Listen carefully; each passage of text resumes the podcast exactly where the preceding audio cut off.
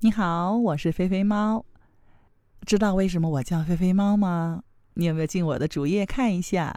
因为菲菲猫是我可爱的宠物，是我最爱的宝贝之一。我的工作呢是跟幼儿很有关系的，所以呢，我对孩子啊，对小动物都非常的感兴趣，都会用我自己的爱心去照顾它们。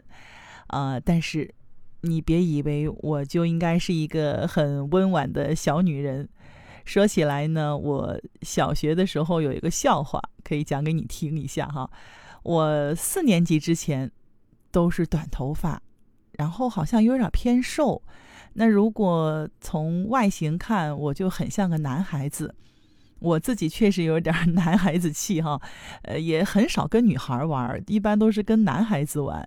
所以呢，有一次呢，我好像是跟男孩子打打闹闹，好像追去男厕所，我也根本不知道那是男厕所。结果呢，我出来之后呢，也当然知道四四年级的女孩子也有羞耻心了嘛，这个男女概念还是有的。我就以为没人知道我去过男厕所，结果呢。后来被传开了，哎呀，那段时间我在学校里简直是风云人物啊！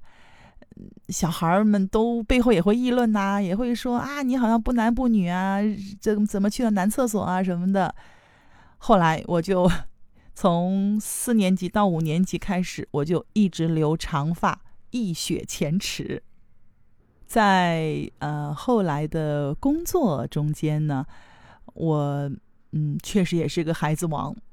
是对小孩的这个一些心理啊，对小孩子的这个成长的过程，就开始有了多一点的关注啊。当然了，也是因为自己呃也有了一个孩子，虽然现在孩子已经不太需要我去管了，但他整个的这个成长的过程，呃，因为工作的原因，我就特别有自己的一些感受。